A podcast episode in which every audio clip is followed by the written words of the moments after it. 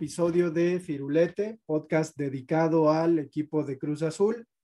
Estamos en eh, pretemporada y agradecemos a nuestros amigos de Versuit Vergarabat por permitirnos usar la canción Toco y me voy.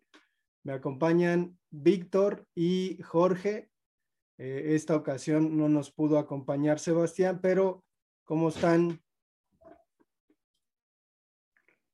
Bien, bien Alejandro, muy bien. Como lo dices, eh, pues, en pretemporada, ¿no? Los equipos, hablando de Cruz Azul, se, acaba de, se acaban de concentrar en la semana. Este, otros, otros equipos ya van a, a media pretemporada, pero pues sí, en general ya están haciendo sus trabajos previos a, a pues arrancar estas competencias, ¿no? Y sobre todo que hay una gran cantidad de jugadores repartidos en sus selecciones, ya sea selecciones olímpicas, ya sea selecciones que participan en torneos continentales.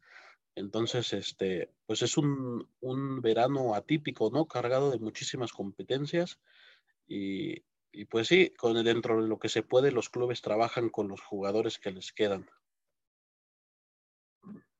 Hola, ¿qué tal? ¿Qué tal? Buenos días, Alejandro, Jorge. Como bien comentan, los equipos se encuentran en su etapa de pretemporada listos para arrancar próximamente en julio, donde se combina los Juegos Olímpicos con el inicio de las temporadas. También es una situación difícil para los clubes el hecho de prestar a jugadores para competiciones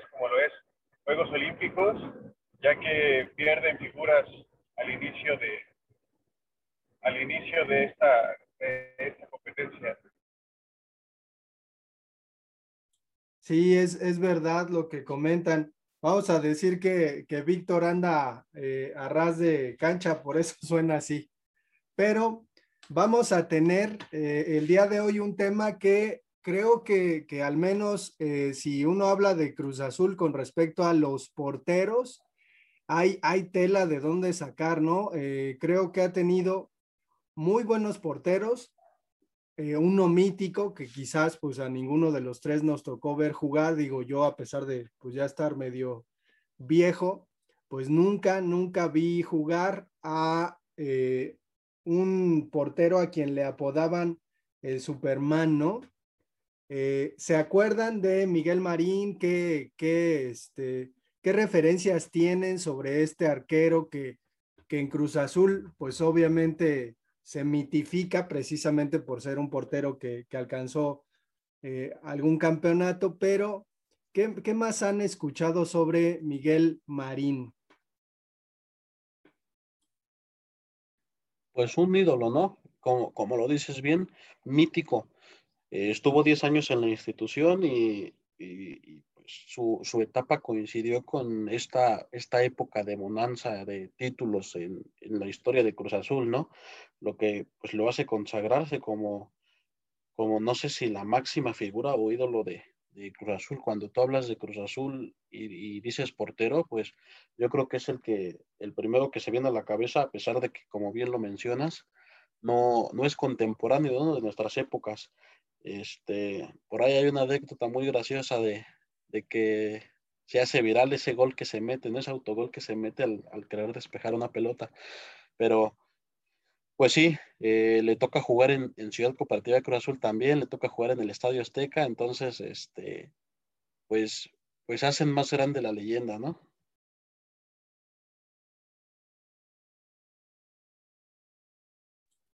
No estoy seguro si él fue eh, portero de la selección o si llegó a ser portero de la selección. No sé si tengan por ahí la, la referencia, me refiero a la selección eh, argentina. Argentina. Eh, no sé, este, me parece que fue a jugar unos Juegos Olímpicos con la selección argentina, pero no tengo el dato si, si, si este, representó a la, a la selección grande, ¿no? A, Sí, creo que, creo que no. Yo por alguna razón, quizás por, por esta propia referencia tan, tan elevada que hay eh, de Cruz Azul hacia él, eh, pensé en algún momento que hasta fue portero de la selección Eh, sin embargo, pues creo que fue contemporáneo de, otro gran portero argentino que fue el Pato Fillol, muy dominante en, Argentina, ¿no? Para su tiempo. Pero, eh, ¿qué, otro, ¿qué otro portero les viene a la mente? Además, recordar que Miguel Marín, pues hasta hicieron un, un jersey, ¿no? una sudadera de portero conmemorativa, eh, obviamente para exaltar la figura del propio Superman Marín, eh, que se llegó a usar por parte de, algún portero en, algún momento, ¿no? Pero creo que solamente Jorge Campos y Miguel Marín han tenido esa distinción, ¿no? Es decir, que se, que se reconozca incluso su, su forma de vestir. Mira, Alejandro, te comento, eh, Miguel Marín fue a los Juegos Olímpicos de Tokio 64, donde juega todos los partidos en, una, una, selección que me parece en, esos, en esos tiempos iba la, la, selección en primer equipo, no como ahora que es la sub-23, y va al Mundial de México 70, pero pues no juega ni uno de, de los partidos. De hecho, tiene nada más cinco partidos como titular en, la selección argentina como tal. Ah, bien, con razón me, me medio sonaba esa, esa cuestión. Pero, ¿qué otro, qué otro portero este, podríamos comentar? Bueno, yo, yo me acuerdo de ese sí lo vi jugar. Este, Pablo Larios, creo que, creo que es un portero atípico con, con salidas eh, que era muy ágil, obviamente como hijo de, japonesa y español, pues era, era un tipo muy ágil que parecía karateca, muy, muy flaco y pues se convirtió al menos eh, pues en cierto estandarte de la selección mexicana del 86. Creo que Pablo Larios pues pasó bastante tiempo en, en Cruz Azul, pero no sé si, si recuerden un poquito de él pues por ahí hay una, una anécdota media, media rara, ¿no? En donde no recuerdo quién, quién es el técnico seleccionador para el Mundial, pero hace una pequeña gira en el 85 entre, pues, convoca una terna de seleccionados que eran los que más o menos van encaminados a, hacer este, a ser los, los jugadores para el Mundial y, entre esos va el que según iba a ser el portero titular. Bueno, el que a voces muchos sabían que también fue, es, fue eh, portero del Cruz Azul, que fue Olaf Heredia. Entonces, eh, como dices, Pablo Larios Iwasaki jugaba en el Zacatepec y el Zacatepec estaba en la segunda división. Es el primer y único convocado a la selección que ha venido de segunda división y pues tiene grandísimas eh, actuaciones y pues es considerado posteriormente para ser el integrante de la selección en el 86 y, y ser el titular, ¿no? Y, de ahí lo agarra Cruz Azul, de ahí lo contrata y, pues ya, ya después este, vemos que, logra grandes, este, pues grandes hazañas y, sobre todo también ahí le tocan dos subcampeonatos de liga con, con el Cruz Azul ya, ya empezando un poquito este, este tema de, de las cruzazuleadas, ¿no?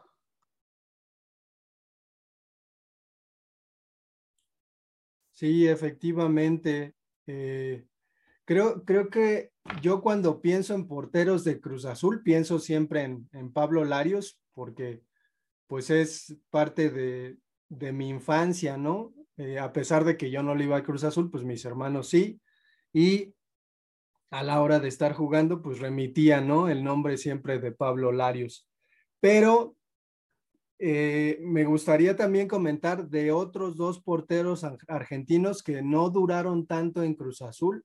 Creo que Cruz Azul de repente resolvió eh, la cuestión de, los porteros o de la posición con Oscar Pérez, ¿no? Pero antes de, que el Conejo Pérez pues llegara, eh, me, suenan dos nombres que, que son porteros pues muy buenos y que en Cruz Azul son muy, muy bien recordados, pero que no jugaron tanto. O sea, eso es lo que, lo que me llama la atención. Al final, eh, el cariño que los aficionados le llegan a tener a los jugadores que a lo mejor pasan solamente por una temporada, ¿no? O dos temporadas. Es, es, muy curioso porque digo, este, uno podría decir hasta son, son porteros simbólicos. Me refiero a eh, Scoponi y Siboldi. No sé si, si tengan recuerdos de ellos dos.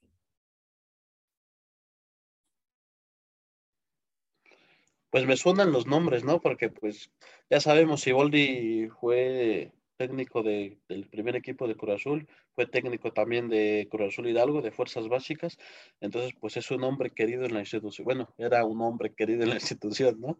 Ya este, pasando lo que pasó, ya este, pues sale con, con otras, este, ya no sale como lo tenían todos los aficionados, ¿no? Y pues Norberto Scoponi, que, que me parece que actualmente es integrante del cuerpo técnico de la selección mexicana, también es este, pues muy reconocido por, por un gran sector de la, de la afición. Y yo también te, te quería mencionar a, Jorge Campos, ¿no? Que a pesar de que llega, pues, ¿qué será de manera express una temporada? pues al final de cuentas juega y, y por ahí fue 23 años el último 9, ¿no? En ser campeón. Recordar que pues llega, llega de refuerzo, pero casi no lo ocupan en la portería, sino que más, más de delantero y solamente juega un partido, me parece que contra el América de portero titular, en, en el lejano 97, la temporada donde se dio el octavo título de liga. Ahí, ahí eh, estaría interesante ver alguna fotografía de Campos como delantero de Cruz Azul, porque no, eh, o sea, yo ubico a Campos, obviamente, pues jugando con, con los Pumas como delantero. Eh, y en la selección todavía me acuerdo que alguna vez Mejía Barón, pues lo metía de, de delantero, pero no con Cruz Azul, me, me, me parece interesante. Pues de, de Scoponi hay que, hay que considerar que es eh, un portero muy querido en Argentina, o sea, tiene, tiene un gran cartel, sobre todo porque él conformó, eh, fue parte del News Old Boys, este equipo que quedó campeón en los noventas, en uno de los torneos, eh, sin, sin, después de mucho tiempo de no serlo, ¿no? A, veces la, la afición argentina de los equipos pues tiene tiene ahí como, como pasajes, ¿no? En donde ocurren campeonatos que son muy, muy eh, simbólicos e importantes. Entonces, un portero con gran cartel que además jugó eh, en ese mismo equipo que es el equipo, el News de Bielsa, ni más ni menos, pues viene a México, ¿no? Está un par de temporadas con Cruz Azul y luego se regresa ya a Argentina y Siboldi, pues solamente juega una temporada. Siboldi, pues procedía del,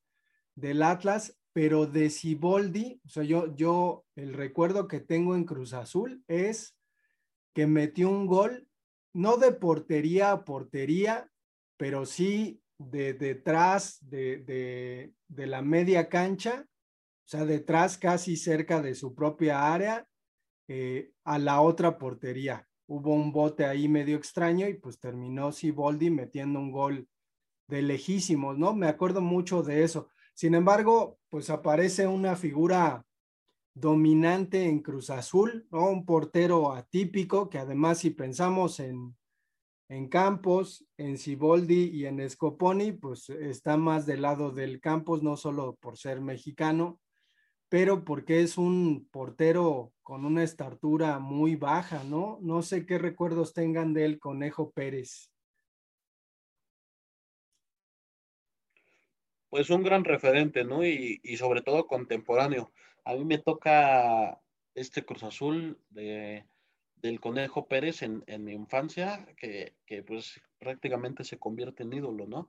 Y, y digo, te menciono que Jorge Campos estuvo en el equipo en el 97 y, y por ahí había otro portero bueno, no, no, tengo el nombre, y Oscar Pérez se abre el camino entre estos dos grandes arqueros. Eh, no había jugado ni un minuto en la temporada y lo ponen de titular en la liguilla. Y de ahí no suelta el arco celeste, sino hasta, hasta el 2008 que llega, que llega este, este entrenador paraguayo. Eh, no recuerdo el nombre del entrenador, pero pues es el que, es el que lo sienta y, a la postre sale del equipo temporada después, pero, pero pues sí, yo creo que es un gran referente y no solo de Cruz Azul, sino de, del, del fútbol mexicano en general, ¿no? Dos, dos mundiales en su haber de titulares, este, la importancia que tiene ahorita también para, para el cuerpo técnico del Cruz Azul que, que gana este ansiado título de liga y, y pues ahí está un poco de su trayectoria, batallando sobre todo cuando sale del Cruz Azul entre equipos de, bajo presupuesto, equipos de media tabla para abajo y, haciéndose figura ya posteriormente a sus cuarenta y tantos años ganando un campeonato con el Pachuca. ¿Te refieres al entrenador a Sergio Marcarián? Sí, Sergio Marcarián es el que sienta a Oscar Pérez. Sí, sí, recuerdo esa época, que fue también cuando llegó a dos finales, ¿no? Ahora, hablando del conejo, pues yo tuve la oportunidad de trabajar con el conejo en un módulo de biomecánica. Vi, pues ahora sí que sus estadísticas y toda la fuerza que tiene en las piernas, aún a sus 41 años. Lo comento porque también estuve en estos laboratorios de donde se hacen las evaluaciones físicas, cuando estuvo en Pachuca, ahí es donde yo lo, lo conozco, también, bueno, en persona, porque como portero ya sabemos de la época que estuvo en Cruz Azul, los grandes saltos y atajadas que tenía, la posibilidad que tenía de brincar de un extremo a otro, creo que esa es su más grande virtud que tiene y que, por ahí yo alguna vez escuché, digo, no sé sea si sea cierto, Víctor, a lo mejor nos puedes eh, iluminar en ese sentido. Dicen que el conejo cuando estaba, este, pues, pues en la cantera, era capaz de parar eh, con los pies, es decir, si venía un balón alto, era capaz de brincar y atajar el balón con, las piernas, o sea, brincaba muchísimo, muchísimo. Entonces, este, no recuerdo quién eh, de, Cruz Azul comentaba eso, ¿no? Que cuando, cuando vieron al Conejo Pérez, pues sí era como un espectáculo. O sea, no, no solamente el asunto de que pues el portero tiene que darte seguridad, sino que pues había algo de, de circense en su estilo, precisamente por estos brincos que daba eran muy, muy altos. Sí, yo recuerdo una anécdota que se contaba donde el conejo brincaba y se trepaba a los palos, bueno, a los postes de la portería y de ahí empezaba a realizar algunos como movimientos que era un poco, pues sí, espectacular al momento de verlo. Sí, que en un partido pues no, no se puede realizar, ¿no? Sin embargo, creo que, que Conejo Pérez pues siempre fue un portero seguro. Al principio me parece que, sobre todo, ¿no? Los medios de comunicación criticaban el asunto de su estatura, pero pues creo que sí fue un tipo que se fue abriendo paso. A mí me pasó algo curioso con el Conejo Pérez porque yo vivía allá en la Ciudad de México, en eh, Vallejo, en, donde acaba Vallejo y comienza Tenayuca. Y de verdad, de verdad, ahorita les diré porque estaba en el, en el bodega Aurrera comprando algunas cosas y me encontré al Conejo Pérez en las cajas. Qué raro, o sea, obviamente lo ubicaba y lo conocía físicamente, pero pues dije, qué raro, ¿no? Que el conejo ande comprando aquí cosas. Y ya, entonces, este, o sea, yo lo vi y aseguré que era el Conejo Pérez. Bueno, pues ya. Después lo volví a ver y ya dije, pues está muy raro porque además traía como ropa deportiva, creo que, que la, la altura eh, pues correspondía, ¿no? Eh, igual rapado, con, con barba de candado, idéntico, idéntico, idéntico. Y entonces ya un día, pues obviamente le pregunté, ¿no? Este, que si era el Conejo Pérez y me dijo que no, que, que pues obviamente todos lo, lo ubicaban porque se parecía al Conejo Pérez y que yo no era la primera persona que lo detenía para preguntarle, pero pues que no, ¿no? Y que, que lo peor de todo es que él había elegido ese, ese look, pero que tampoco era como fanático del Conejo Pérez. Entonces, este, me pareció muy extraño y pues que la gente sepa, ¿no? Que por ahí, por Tenayuca y Vallejo, el Conejo Pérez tiene un clon. Ahí le hubieras pedido una foto de recuerdo, Alejandro. Sí, no estaba muy, no estaba muy de, este, de moda el asunto de pedir las fotos con el celular. Tampoco había ahí como celulares tal, a la mano, pero pues sí. Este, yo recuerdo mucho que dos goles del Conejo Pérez, ¿no? En, un tiro de esquina. Uno con la camiseta del Cruz Azul, que me parece se lo hace a Jaguares, y otro con la camiseta del Pachuca, que se lo hace a Cruz Azul, eliminándonos de la Copa. No sé si por ahí tengan este. Recuerden ese gol que nos hace el Conejo Pérez, ¿no?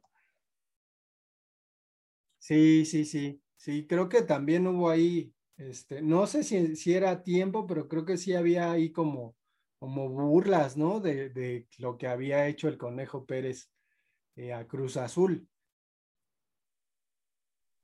Sí, pues es, es, doloroso, ¿no? De, que un jugador histórico de tu club, un canterano, llegue y, te mete un gol que te elimine. Eh, por ahí este, también pasó algo similar, ¿no? Con Frank Lampard cuando, cuando sale del Chelsea y, les mete un gol que también los, los sepulta más en sus aspiraciones al título. Y después del Conejo Pérez, ¿recuerdan algún otro portero? Es decir, este, pues obviamente Corona es es un tipo que preponderantemente se asocia al, al nombre de Cruz Azul, pero después de él recuerdan algún otro portero. o la Heredia, comentabas, eh, Jorge. Híjole, yo no lo ubico tanto con Cruz Azul, no sé por qué, lo ubico obviamente con Pumas y, y después ya, pues ya en su etapa final con Santos, pero con Cruz Azul no sé por qué no lo, no lo ubico tanto. Yo, yo nada más antes de comentar de otro portero, decir una situación referente a que el gol que le mete el conejo a, Cruz Azul con el Pachuca, se lo mete al, portero a Corona. Y el gol que hace Conejo con Cruz Azul, contra Tecos, Corona también era el portero. Nada más una situación ahí curiosa. Sí, por ahí, por ahí dije. Sí, sí, sí.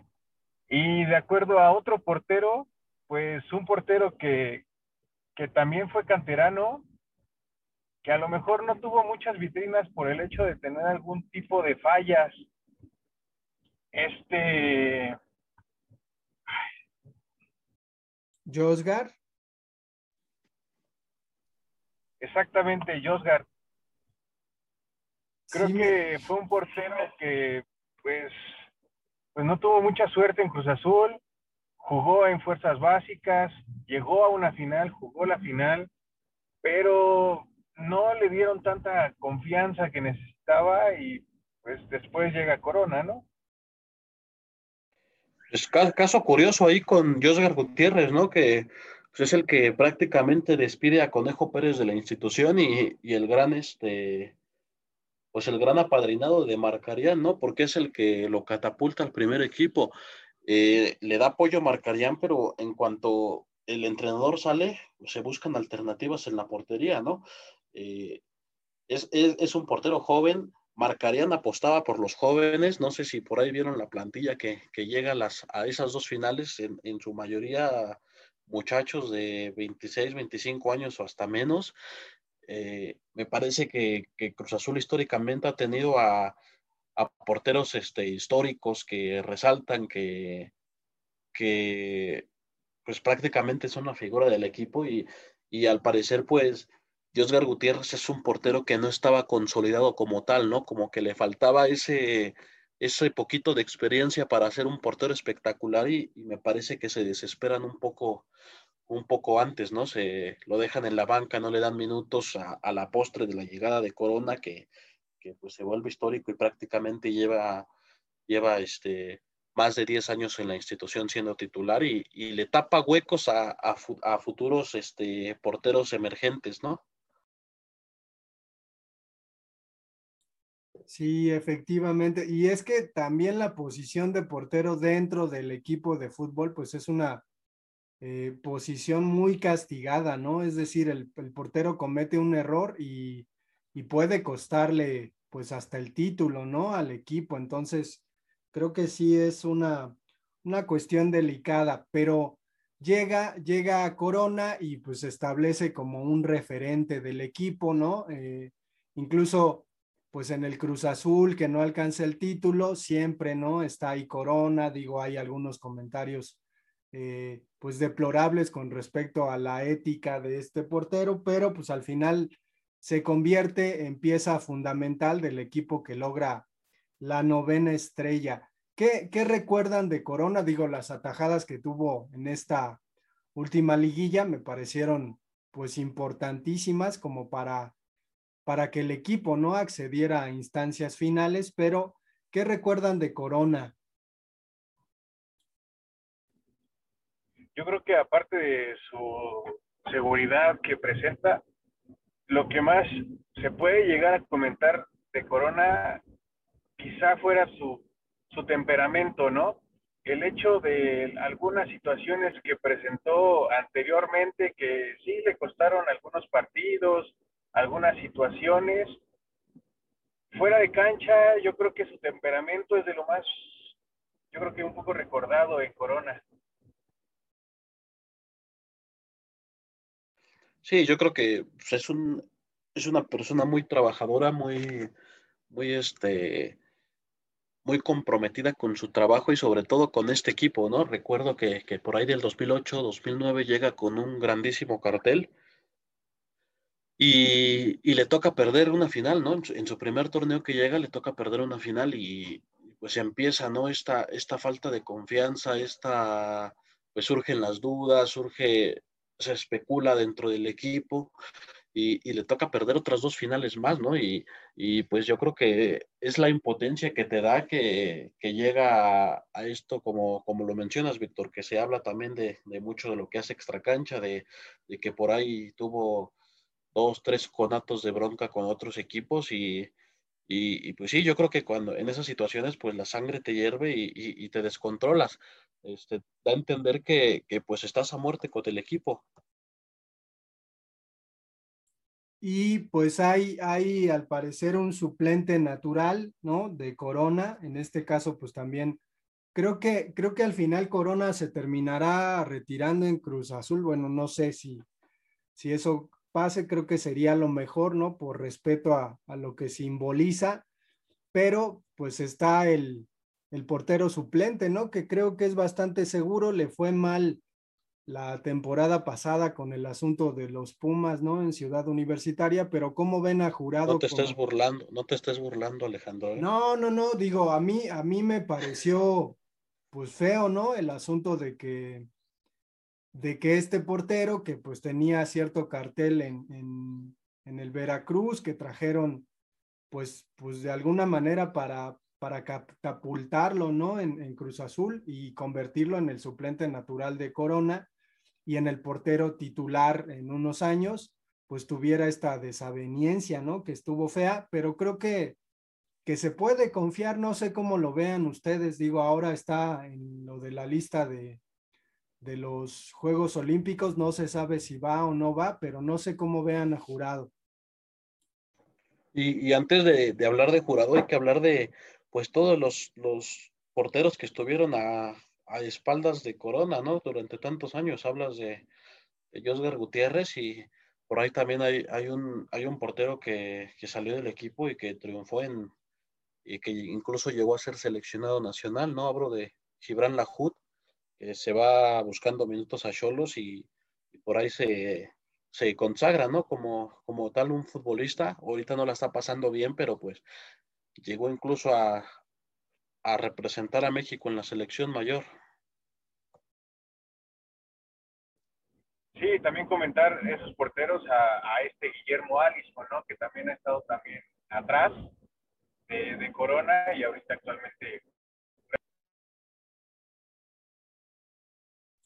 ¿Y cómo ven a jurado? ¿Les gusta? ¿No les gusta? ¿Creen que Cruz Azul después deba buscar otro portero. Creo que, creo que, eh, bueno, ahora ya, ya no se hace tanto, pero antes contar con un, un, portero extranjero, pues te quitaba una plaza de campo, ¿no? Digo, hay hoy día tantos jugadores extranjeros en un equipo, creo que son como 10, este, pero ¿cómo ven? ¿Creen que sí se, se pueda quedar conjurado y que, que esté a salvo esa posición?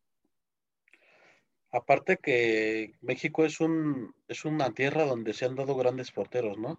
Entonces, pues, pues es un poco medio extraño, ¿no? A veces que los equipos tengan un, un portero extranjero, tiene que ser muchísimo, muy espectacular. Caso Nahuel Guzmán, caso Camilo Vargas, ¿no? De, de otros equipos mexicanos que, que pues tienen un, un, portero extranjero, ¿no? Pero fuera de ahí creo que creo que hay grandes porteros en nuestro fútbol. Eh, decías de jurado, pues sí, yo creo que le falta este, un poco más de juego, un poco más de confianza, ¿no? Vimos lo que, lo que hacía en Veracruz, vimos que en reiteradas ocasiones salvaba de goleadas, por ahí le tocaron dos, tres goleadas ridículas de 9-0, 7-0, pero pues en los partidos donde salía bien, atajaba todo lo que, lo que le llegara a la portería, ¿no? Por ahí recuerdo Un partido que con Cruz Azul, creo que Cruz Azul le mete nada más un gol y, y estuvo los, los 90 minutos avasallando sus porterías. Este, pero pues también hay que mencionar a los que vienen detrás, ¿no? Yo creo que ahorita el, el, gran problema de Cruz Azul es que tiene muchísimos porteros. Tiene cuatro porteros que están para jugar en primera división.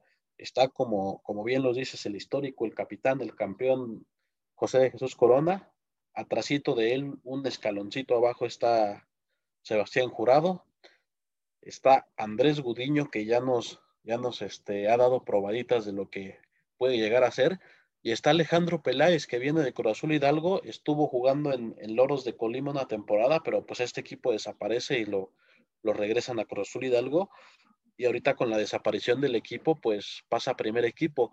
Este, este Alejandro Peláez, no sé, Alejandro, por ahí si recuerdes, hubo una ocasión en que Porto eh, vino a hacer una pretemporada a, a, México, la famosísima Copa Tecate, y Alejandro Peláez atajó en el segundo tiempo y los penales del partido, y le atajó, me parece que tres penales a, a, a los jugadores de Porto que, que pues eran, eran jugadores por ahí habituales, ¿no? ¿no? No venía con un equipo banca, venía con un buen equipo.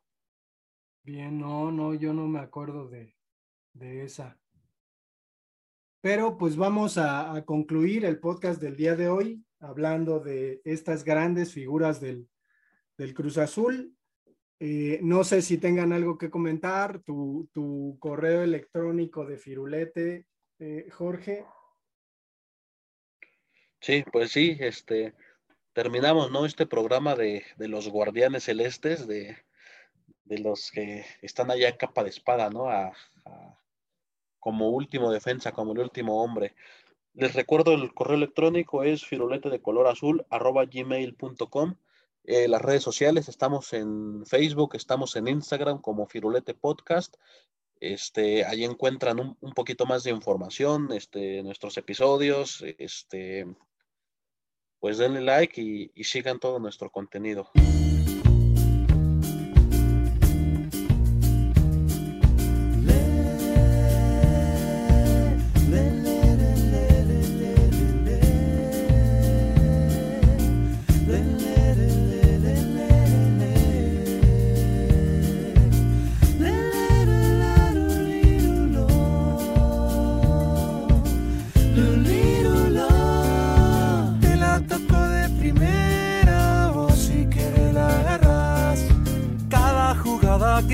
Se hace realidad o pareciera algo casual.